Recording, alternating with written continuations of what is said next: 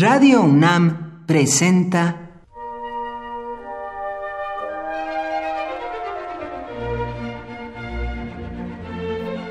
Cuaderno de los Espíritus y de las Pinturas por Otto Cázares.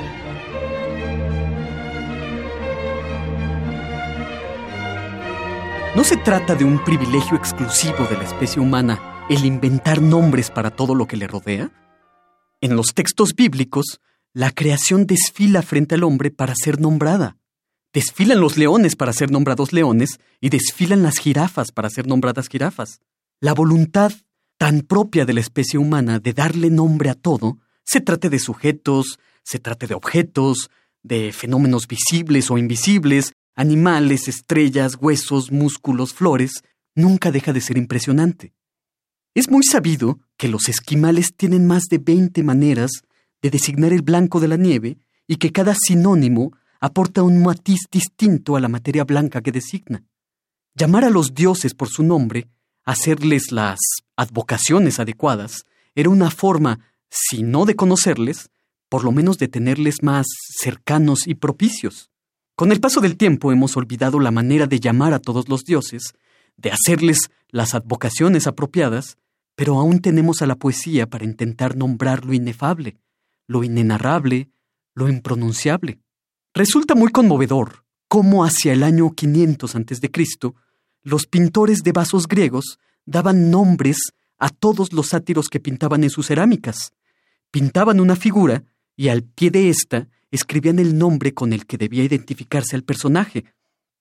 Con la misma inclinación de darle un nombre propio a todo, el latino Ovidio, el autor del arte de amar, de los amores, de las tristes y de tantas otras obras llenas de sabiduría y humanidad, en su libro Las Metamorfosis, en la sección en que se refiere al sueño, sueño con mayúscula, como nombre propio porque se trata de una personificación, nos dice que el dios perezoso que es sueño habita en una cueva oculta detrás de una nube.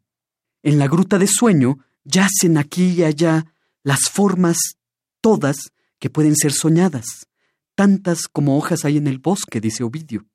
A su disposición, Sueño tiene un ejército de tres mil hijos. Uno de sus hijos es Morfeo, que imita en los sueños de los hombres la figura humana. Pero Sueño tiene otro hijo, de nombre Fóbetor, que se convierte en fiera, en pájaro o en serpiente. Fántasos, por su parte, otro de sus hijos, se transforma en piedra, en tierra, en agua, en madera y en todo tipo de objetos. Ovidio no nombra a los tres mil hijos de sueño, por supuesto, pero nos hace intuir que por cada cosa que puede ser soñada, hay uno de sus hijos que es responsable. ¿No es esta una bella manera de decir que todos los sueños tienen nombres que ni siquiera imaginamos y que nuestra labor humana es nombrar esos sueños? Por hoy, Otto Cázares cierra el cuaderno de los espíritus y de las pinturas.